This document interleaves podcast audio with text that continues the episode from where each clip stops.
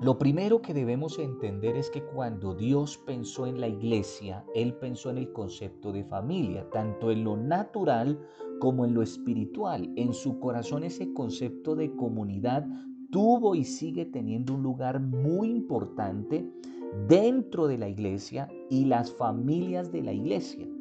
Lograr un pleno desarrollo de acuerdo al plan de Dios es posible viviendo en comunión plena primeramente con Él, pero también con el prójimo, con la familia natural y con la familia espiritual, que desde luego pues es la iglesia de Cristo.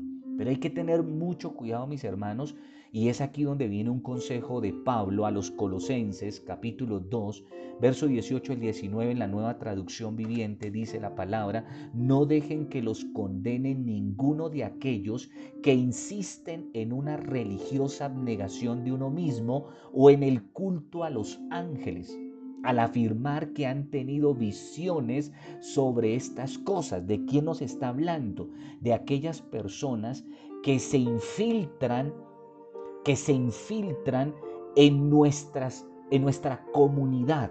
Entiéndase comunidad la iglesia de Cristo, pero entiéndase comunidad nuestra propia familia, personas carnales, personas que simplemente viven es una religiosidad, un fanatismo, que no viven poniendo su mirada en Cristo, que no son personas espirituales y que su creencia las basan es en qué? Las basan es en tradiciones, religiones, la basan es en costumbres y en una cantidad de cosas que no son bíblicas, que no hacen parte de la palabra de Dios.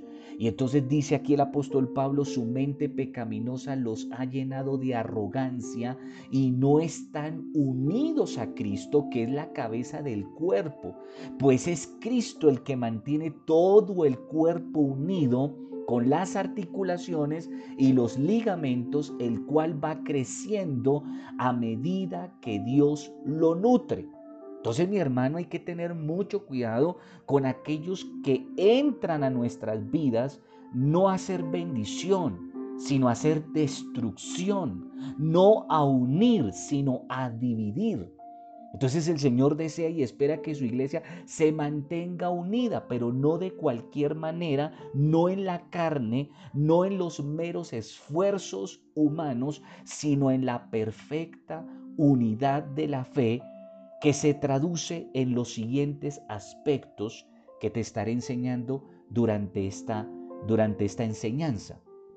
Entonces dice la palabra, lo primero es la unidad del Espíritu la unidad del Espíritu. Entonces dice la palabra en Efesios capítulo 4, verso 1 al 6 de la nueva traducción viviente. Por lo tanto, yo prisionero por servir al Señor, les suplico que lleven una vida digna del llamado que han recibido de Dios, no del hombre, porque en verdad han sido llamados. Sean siempre humildes y amables, sean pacientes unos con otros y tolérense las faltas por amor hagan todo lo posible por mantenerse unidos en el Espíritu y enlazados mediante la paz. Pues hay un solo cuerpo y un solo espíritu, tal como ustedes fueron llamados a una misma esperanza gloriosa para el futuro. Hay un solo Señor, una sola fe, un solo bautismo y un solo Dios y Padre de todos, quien está sobre todos y en todos y vive por medio de todos. Entonces, ¿qué nos está diciendo el apóstol Pablo en estos dos pasajes de Colosenses y Efesios? Básicamente, mis hermanos, número uno, tener cuidado de aquellos que entran a qué? A destruir, a dañar lo que el Señor está haciendo. Pero lo segundo que nos enseña aquí el apóstol es la importancia de procurar esa unidad espiritual pero ¿en quién? En Cristo, en su Espíritu Santo y desde luego esto tiene que ver totalmente con la palabra de Dios. Esa palabra que transforma, esa palabra que cambia, esa palabra que nos desafía a ser cada día mejores personas. Pero entonces mi hermano, guardar esa unidad es una de las funciones importantes del Espíritu Santo de Dios. Él nos quiere guiar pero es necesario para que Él nos pueda guiar que nosotros estemos dispuestos. Y cuando estamos dispuestos para que el Espíritu Santo de Dios nos guíe, cuando nosotros empezamos a poner nuestra mirada solamente en Dios, no en el hombre y menos en nosotros mismos. Cuando nosotros empezamos a poner nuestra mirada en el hombre y peor aún en nosotros mismos, entonces caemos en el error en el que cayó el pueblo de Israel. Ya te voy a decir el texto bíblico y desde luego error en el que cayó también la iglesia de Cristo. Entonces miremos qué fue lo que pasó en Israel en jueces capítulo 21, verso 25. Dice la palabra, en estos días no había rey en Israel y cada uno hacía lo que bien le parecía. Entonces mi hermano, vemos aquí una crisis de liderazgo. No está el líder, no está el pastor, no está el presidente, ¿cierto? No está esa figura humana de autoridad, ¿sí? Y entonces como el pueblo tenía su mirada puesta era en el, en el, en el humano, en el hombre y en ellos mismos, ¿cierto? Entonces dice la palabra que como no había esa figura de autoridad que les estuviera diciendo qué debían y qué no debían hacer, qué era bueno y qué era malo, entonces dice la palabra que cada uno empezó a hacer lo que bien le parecía. Repito, porque su mirada estaba puesta en el hombre y porque su mirada estaba puesta era en ellos mismos, no en Dios. Cuando nosotros ponemos nuestra mirada en Dios, mis hermanos, entonces empezamos a entender que no necesitamos un celador, un policía, alguien que nos esté diciendo qué tenemos y qué no tenemos que hacer, qué podemos y qué no podemos hacer. Entonces, mi hermano, esto es poner nuestra mirada plena en Dios. Pero curiosamente esta no fue una crisis que sucedió en el Antiguo Testamento y en el pueblo de Israel, sino que se repite ahora en el Nuevo Testamento en la iglesia de Cristo. Es por eso que la palabra dice en Filipenses 2.21, porque todos buscan lo suyo propio, no lo que es de Cristo Jesús. Entonces es un fenómeno que a partir de la carnalidad y de la religiosidad, entonces se empieza a repetir dentro del pueblo de Dios, dentro de la iglesia de Cristo. Ese fenómeno, repito, de, tener puesta la mirada en el hombre o de tener puesta nuestra mirada es en nosotros mismos, pero se nos olvida que para nosotros poder estar unidos en esa perfecta unidad de la fe, tanto en la iglesia como en la familia y demás relaciones, es que es importante poner nuestra mirada en Cristo dejar que el Espíritu Santo nos vaya guiando a esa perfecta unidad. Y entonces dice la palabra aquí en, en, el mismo texto, en el mismo texto de Efesios, de Efesios 4, entonces vamos a encontrar una expresión que usa Pablo y es la palabra solícitos. Esto significa hacer todos los esfuerzos posibles y trabajar arduamente por mantener la unidad del espíritu. Entonces aquí hay dos factores importantes, el factor humano y el factor espiritual. Por un lado, se necesita de nuestro esfuerzo, se necesita de nuestra entereza, se necesita de que nosotros hagamos todo el esfuerzo posible y el trabajo posible por mantener esa perfecta unidad pero que no solamente se puede fundamentar o basar en lo humano y en lo carnal, sino que es necesario que también le demos lugar al Espíritu Santo de Dios. Esas dos cosas deben ir siempre de la mano. Si nosotros procuramos en nuestra humanidad y en nuestras fuerzas procurar una perfecta unidad, infortunadamente esa unidad siempre va a ser imperfecta y la tendencia es que las situaciones, el hombre o cualquier circunstancia van a terminar por destruir esa unidad y esa unidad va a fracasar. Entonces vamos a ver eh, separaciones de parejas, separaciones de familias, etcétera, etcétera. Pero tampoco podemos ir al extremo de solo el Espíritu, porque entonces eso sería dejarle toda la tarea al Espíritu Santo. Y entonces, ¿dónde queda nuestro trabajo? ¿Dónde queda nuestro esfuerzo? No, esto es algo que hacemos muy unidos al Espíritu Santo de Dios. Juntos vamos trabajando por esa perfecta unidad. Entonces así no vamos a los extremos. vamos a mantener siempre el equilibrio y ese equilibrio o punto de equilibrio es el Señor Jesucristo quien nos guía a través de su Espíritu Santo y desde luego a través de su bendita palabra. Y entonces por eso entendemos lo que dice la palabra en Juan 3:6. Lo que es nacido de la carne, carne es, y lo que es nacido del Espíritu, Espíritu es. No podemos desligar estas dos cosas, la carne y el Espíritu. Tienen que estar siempre unidos, trabajando en equipo trabajando en equipo. Pero hay quienes solamente nacieron del agua del bautismo, pero nunca nacieron de nuevo en el Espíritu Santo de Dios.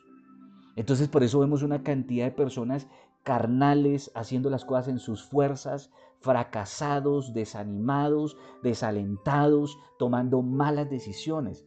¿Por qué? Porque, repito, nacieron del, del, agua, mas no nacieron del Espíritu. Y aquí es importante nacer del agua, pero nacer del Espíritu Santo de Dios. Y entonces dice la palabra en Juan 1.5, la luz, la luz en las tinieblas resplandece y las tinieblas no prevalecieron contra ella. ¿Quién es la luz? La luz es Jesucristo. Y mientras Cristo sea el centro de nuestras vidas, mientras Cristo more en nuestro corazón a través de su Santo Espíritu, pues nosotros tenemos la luz que resplandece sobre cualquier tiniebla, sobre cualquier confusión, sobre cualquier oscuridad, sobre cualquier argumento o artimaña del maligno. Siempre la luz va a prevalecer. Siempre la luz va a disipar la oscuridad y la tiniebla. Por eso es necesario entendamos esto, este primer aspecto tan importante, que es estar unidos en la perfecta unidad de la fe, pero en el Espíritu Santo de Dios, o sea, de Jesucristo. Y dice entonces la palabra de Dios en, en Efesios capítulo 1, Efesios capítulo 1, verso 13 al 14, en él también vosotros, habiendo oído la palabra de verdad. Entonces, si se dan cuenta, es el Señor Jesucristo a través de su Espíritu Santo, a través de su palabra, que nos va guiando a la perfecta unidad. Entonces dice, en él también vosotros habiendo oído la palabra de verdad, el evangelio de vuestra salvación, y habiendo creído en él, fuisteis sellados con el Espíritu Santo de la promesa, que es las arras de nuestra herencia, hasta la redención de la posesión adquirida para alabanza de su gloria. Entonces mi hermano, Qué importante entender que cuando nosotros pasamos a la nueva vida en Cristo, entonces tenemos que asegurarnos de que pasamos a esa nueva vida que sellados por el Espíritu Santo de Dios. Es el Espíritu Santo de Dios quien nos va a guiar a toda verdad, a toda verdad y como no, a la perfecta unidad. Entonces viene otro aspecto importante, en otro aspecto importante acá, y es el mantenimiento de la unidad. A la unidad hay que estarle haciendo un mantenimiento, ¿sí? Pero un mantenimiento constante, ¿sí? Es estar en esa paz con otros, recordando todo lo que tenemos en común, en pocas palabras, darle más importancia a lo que nos une que a aquellas cosas que nos separan, es lograr desarrollar la capacidad y la madurez espiritual para poder entender que aún en nuestras diferencias también podemos estar unidos. Entonces dice la palabra de Dios en Filipenses capítulo 1, verso 27, nueva traducción viviente, sobre todo deben vivir como ciudadanos del cielo, comportándose de un modo digno de la buena noticia, o sea, del Evangelio de Cristo. Entonces sea que vuelva a verlos o solamente tenga noticias de ustedes, sabré que están firmes y unidos en un mismo espíritu y propósito, luchando juntos por la fe, es decir, la palabra de Dios. Entonces, mi hermano, cada día, como nosotros somos imperfectos, entonces cada vez que procuramos esa unidad, va a suceder situaciones que van a tratar de dañar esa unidad que estamos logrando como familia en la fe y como familia natural, biológica, familia, nuestra familia, ¿cierto? ¿Qué tenemos que estar haciendo? Estar revisando a la luz de la palabra en qué podemos estar fallando que está permitiendo que se esté dañando esa unidad. Y entonces, de esa manera le empezamos a hacer que un mantenimiento a qué? A la unidad, a la unidad.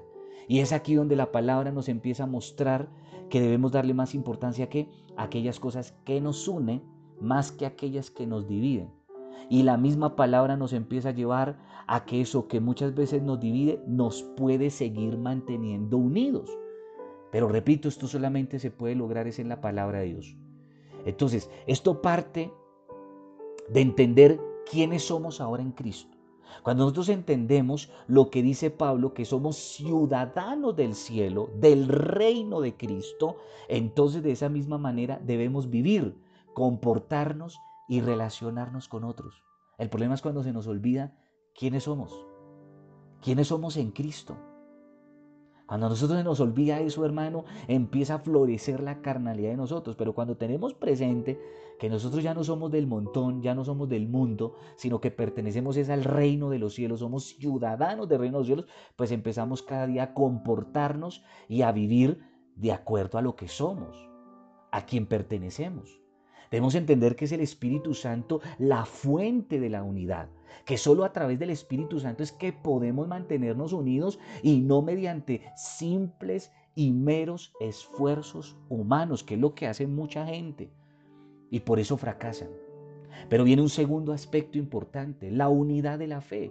Y entonces dice la palabra ahí mismo en, en, Efesios capítulo 4, versos 12 al 13 en la nueva traducción viviente, ellos tienen la responsabilidad de preparar al pueblo de Dios para que lleven a cabo la obra de Dios y edifique la iglesia, es decir, el cuerpo de Cristo. Ese proceso continuará hasta que todos alcancemos tal unidad en nuestra fe y conocimiento del Hijo de Dios que seamos maduros, ojo a eso, en el Señor, maduros en el Señor, es decir, hasta que lleguemos a la plena y completa medida de Cristo. Entonces, dice aquí la palabra en la, en la traducción Reina Valera dice, a fin de perfeccionar a los santos. La traducción Biblia de las Américas dice, para la capacitación de los santos. Entonces la palabra empleada aquí en este pasaje es catartizo. Catartizo significa equipar, poner en orden, arreglar, ajustar, en fin, preparar y capacitar para algún servicio, luego fortalecer, perfeccionar y hacer de uno lo que debe ser. ¿Cuál es el deber de nosotros cada día? Primero, ser capacitados en la doctrina, en la palabra de Dios, permanecer en ella, aplicarla, pero atención, posterior a eso, enseñarla, o sea, capacitar a otros enseñarle a otros. No es solo orar, es enseñar, es capacitar, porque muchas veces nos convertimos en esas personas religiosas que para todo es oración, pero no se lleva a la práctica el conocimiento. Pero no se preocupa uno por dar ese testimonio y menos se preocupa por coger a su familia, a sus compañeros de trabajo, a sus empleados, etcétera, y capacitarlos capacitarlos. Esa es nuestra tarea, es nuestro deber. Esta es una palabra clave que aparece en varias referencias del Nuevo Testamento, que nos habla de la importancia de cada día trabajar en nuestro ser primeramente hasta lograr que la madurez en el llamado que el Señor nos ha hecho. Y entonces dice la palabra en, la segunda carta a los Corintios 13:9, nos alegramos de parecer débiles si esto ayuda a mostrar que ustedes en realidad son fuertes. Nuestra oración es que lleguen a ser que maduros. Entonces, primero tenemos que trabajar en nuestro ser, en nuestra capacitación. ¿Para qué? Para poder crecer y para poder madurar espiritualmente. De esa, de esa, manera nosotros vamos a poder influir, vamos a poder impactar, vamos a poder también eh, capacitar a otros. Entonces dice la palabra en el mismo capítulo 13 verso 11 de la segunda carta a los Corintios, 13:11, dice la palabra, amados hermanos, termino mi carta con estas últimas palabras. Estén alegres, crezcan hasta alcanzar que la madurez. Anímense unos a otros, vivan en paz y en armonía. Entonces el Dios de amor y paz estará con ustedes. Hermano, ¿cuántos creyentes pasan los años, pasa el tiempo, no muestran madurez? ¿Y por qué no muestran madurez? Porque simplemente se dedicaron solo a reunirse con los hermanos cuando hay reunión y solo ahí leen la palabra, solo ahí oran pero no se preocupan eh, eh, de manera independiente, de manera particular, esa capacitación, ese crecimiento integral como personas en todas las áreas de sus vidas. Ese nivel de madurez no lo logran alcanzar, porque simplemente no es su prioridad, porque simplemente no les preocupa eso. Entonces, mi hermano, tremendo eso. Entonces dice la palabra en la primera carta de Juan 1.8, en la nueva traducción viviente. Si afirmamos que no tenemos pecado, lo único que hacemos es engañarnos a nosotros mismos y no vivimos en la verdad. Hermano, ¿cuántos creen estar firmes, pero están en pecado? Se están engañando a sí mismos. No están viviendo en la verdad.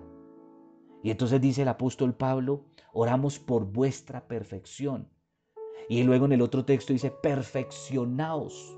Esa palabra perfección no significa sin pecado, sino que seamos maduros. Recuerden que nosotros estamos luchando cada día con nuestra vieja naturaleza y cada día fallamos. Pero cuando nosotros estamos viviendo en el Espíritu, cuando nosotros nos preocupamos cada día por aprender, por entrenarnos, por capacitarnos, nos vamos perfeccionando. ¿Y qué es perfeccionarnos? Pues ir madurando en la fe, ir madurando en nuestra relación con Dios. Y cada día, hermano, vamos nosotros dejando aquellas cosas que simplemente no le agradan al Señor. Dice la palabra en la segunda carta a los Corintios, capítulo 7, verso 1, nueva traducción viviente, queridos amigos, dado que tenemos estas promesas, limpiémonos de todo lo que pueda contaminar nuestro cuerpo o espíritu. Procuremos alcanzar una completa santidad porque tememos a Dios. No hay temor de Dios, no hay reverencia, no hay santidad, no hay consagración si nosotros estamos lejos de Dios y peor aún, lejos del manual. O leemos la Biblia y oramos, pero no la aplicamos. No la aplicamos en nuestra propia vida primero. Entonces mi hermano empezamos a permitir cosas en nuestra vida que nos empieza a contaminar, que nos empieza a dañar la poca comunión que estamos logrando con el Señor, con los hermanos y con la familia. Dice la palabra en Hebreos capítulo 5, verso 14 de la nueva traducción viviente. El alimento sólido es para los que son maduros, los que a fuerza de práctica, de práctica, están capacitados para distinguir entre lo bueno y lo malo. ¿Para quién es el alimento sólido? ¿A quién Dios le da más? ¿A quién Dios le revela más sus secretos? Aquellos que se esfuerzan cada día. ¿Por qué? Por ser maduros. Y maduros a partir de qué? De esforzarse en la práctica, en la capacitación y llegan a ese nivel de poder ellos mismos distinguir entre lo bueno y lo malo. Recuerda lo que te decía anteriormente del pueblo de Israel. Necesitaban siempre tener un rey o un juez humano no les bastaba tener al Señor, tenían que tener ahí el policía que les dijera qué debían y qué no debían hacer. Entonces, hermano, personas que ponen la mirada es en el hombre y no en Dios. Entonces tenemos que empezar a madurar y a colocar que nuestra mirada completamente en el Señor. Hebreos 6.1 dice la palabra, así que dejemos de repasar una y otra vez las enseñanzas elementales acerca de Cristo. Hermano, hay gente que no sale del discipulado de mi nueva vida en Cristo. Los primeros pasos. No, están ahí. Entonces dice la palabra, por el contrario, sigamos adelante hasta llegar a ser maduros en nuestro entendimiento. ¿Qué haces para ampliar tu entendimiento? ¿Qué tanto lees? Hermano, esto es muy importante. No puede ser que tengamos que comenzar de nuevo con, lo, con los importantes cimientos acerca del arrepentimiento, de las malas acciones y de tener fe en Dios. Todavía Dios sigue hablándole a muchos cosas tan básicas, tan elementales. Obviamente son importantes, pero no dejan de ser básicas, de ser elementales, cosas que ya se supone tenemos que tener claras. Hombre, si Dios nos habla de no mentir, ¿qué pasa que todavía seguimos mintiendo? Si Dios nos habla de, cuidar el lenguaje, de cuidar las palabras, ¿qué pasa que todavía seguimos fallando en esas cosas? Entonces mi hermano es empezar a hacer una revisión. Dice Santiago 1, 2 al 4. Amados hermanos, cuando tengan que enfrentar problemas, considérenlo como un tiempo para alegrarse mucho porque ustedes saben que siempre que se pone a prueba la fe, la constancia tiene una oportunidad para desarrollarse. Así que dejen de así que dejen que crezca, pues una vez que su constancia se haya desarrollado plenamente, serán perfectos, completos y no les faltará nada. Hermano, un creyente que está constantemente alimentándose en la palabra, que está alimentando su ser, que está llevando a la práctica lo que está aprendiendo, el conocimiento que está adquiriendo, hermano, llegan los problemas, llegan las dificultades y simplemente no los mueve. Puede venir una falsa doctrina, no los mueve. ¿Por qué razón? Porque están tan fuertes, tan bien cimentados, que más bien usan esas situaciones a su favor. Las usan a su favor, se alegran, ven con optimismo las situaciones. No es el creyente que hoy está y mañana vino una situación y los alejó. No, están siempre perseverando y constantes. Dice Santiago 2.22 ya ves, su fe y sus acciones actuaron en conjunto. Sus acciones hicieron que su fe fuera completa. Entonces, mi hermano, no podemos separar el creer del hacer. Ojo a eso. No podemos separarlo. Necesitamos creer, tener fe, pero esa fe que estamos adquiriendo, ese conocimiento de Dios que estamos adquiriendo, tenemos que llevarlo a la práctica. Tenemos que traducirlo hacia afuera, de adentro hacia afuera. De lo contrario, mi hermano, dice, ese mismo pasaje dice, la fe sin obras es muerta, hermano. Usted puede estar metido en la iglesia, no perderse un culto, un devocional de estos que yo comparto, etcétera. Pero mi hermano, si usted no lleva su fe a la acción, si usted no convierte su fe en hechos, hermano, simplemente esa fe es muerta. Esa esa fe está inactiva no produce nada. Todo lo anterior, dice Pablo, para la obra del ministerio, para la edificación del cuerpo de Cristo. Entonces, ¿para qué somos bendecidos? Para bendecir el ministerio, para la edificación del cuerpo de Cristo. ¿Para qué obtenemos conocimiento y revelación de Dios si no es para qué? Para el ministerio y para la edificación de otros. Esto se refiere al servicio en general, tanto el servicio de ministrar a las necesidades físicas de los miembros de la iglesia, de la familia, como también al ministerio de la palabra. Y entonces, entonces aquí vamos a encontrar eh, algunas etapas de ese crecimiento. Entonces, primero, los líderes dotados, ¿qué hacen? Se hacen responsable de perfeccionar a los otros. Entonces Dios hoy te está capacitando, te está preparando para qué? Para que luego tú capacites en perfeccionar qué? A tu familia, a los que Dios te ponga a cargo, para que tú los lideres. Pero entonces a su vez esos discípulos tuyos van a realizar que la obra de Dios también. Entonces vas a ver a tus hijos sirviendo, a, tus hijos biológicos, a tu familia biológica, las, la vas a ver sirviendo en el ministerio, pero a su vez, mi hermano, esos hijos espirituales también que Dios te pone para que los disipules. ¿Y cuál va a ser el resultado final, la etapa final? Hermano, que la iglesia de Cristo empieza ¿qué? a ser edificada, a crecer, a multiplicarse, a ser bendecida para Dios. Tu familia crece, tu familia prospera, ves a tus hijos bien, a la gente que tú le predicas la, la ves bien. ¿Pero por qué? Porque el trabajo comienza primero en nosotros, en nuestra vida. Inmediatamente dejamos que Dios opere en nosotros, empezamos esa fe, esa creencia, ese conocimiento, llevarlo a la práctica llevarlo a la práctica, dar testimonio, dar ejemplo. Y entonces con eso, hermano, fácilmente yo empiezo a capacitar a otros y esos otros empiezan a servir al Señor Y cuando todos servimos a Dios, pues hermano, todo crece, todo es bendecido, todo se multiplica, hay el respaldo de Dios, está la gloria de Dios. No te pierdas la continuación de este mensaje donde te enseñaré otros aspectos importantes dentro de la perfecta unidad de la fe. Dios te bendiga. Paz de Cristo.